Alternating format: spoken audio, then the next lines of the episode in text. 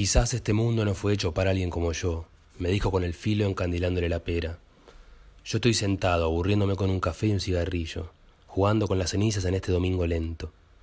No levanto la mirada, no veo el reflejo pálido que desprende el cuchillo. Su voz me parece lejana, de otro tiempo, como si estuviera hablando la Mariela de otra época, de los años cuando salíamos a juntar ciruelas. No es una voz peligrosa, debe querer llamar la atención, pienso mientras fondeo el café ya tibio. Siempre fue igual sobre todo de que mamá no está. Ella solía consentirle los caprichos, como aquella vez que amenazó con tomar la bandina si no le compraba un monopatín. A las pocas horas ya estaba rayando con la rueda la madera del pasillo. Por mí se hubiera empachado con ayudín. Pero ahora mamá no está, y el filo del tramontina pincha su piel como si fuera un mosquito que de a poco entra en confianza. Algo rojo se asoma. Es menos que una gota, pero se huele. Apago el cigarrillo y me quedo sentado, la miro.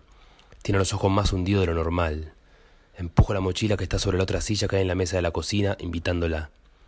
Tiene el cierre abierto y varios libros y una carpeta salen disparados. Le hago una seña de perdón con la mano y me agacho a juntarlo desparramado. Ella sigue de pie, dura. Me sigue con la mirada. Levanto el libro de inglés, uno de historia, otro de lengua y por último la carpeta.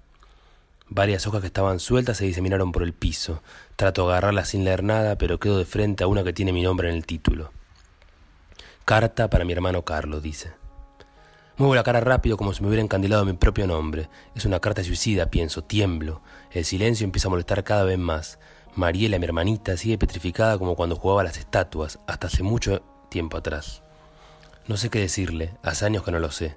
La muerte de mamá me dejó huérfano de padres y de hermana, como si el título mayor de hermano caducara con la desaparición de los padres. ¿Hermanos ante quién? ¿De dónde? Desde entonces vivimos en esta gran casa, vieja y fría, con alguien que se hace llamar tía Graciela cada uno con su habitación. Pueden pasar varias semanas hasta que nos volvemos a cruzar. Ni siquiera por la mañana nos vemos. Yo salgo volando al colegio sin desayunar. Ahora la tía está de viaje y de casualidad hizo que me agarraran ganas de un café al mismo tiempo que a mi hermana la idea de clavarse un tramontina. Abro la boca como para decir algo de hermano mayor. No se me ocurre nada. De pedo me acuerdo el nombre. Tampoco puedo convencerla de que la vida es genial, porque no me lo creo. Quizás deberíamos matarnos al mismo tiempo. Uno, dos y sac las arterias radiales salpicando hermandad por toda la cocina de Grace. Algo así, pero ni eso puedo decir. Estoy mudo.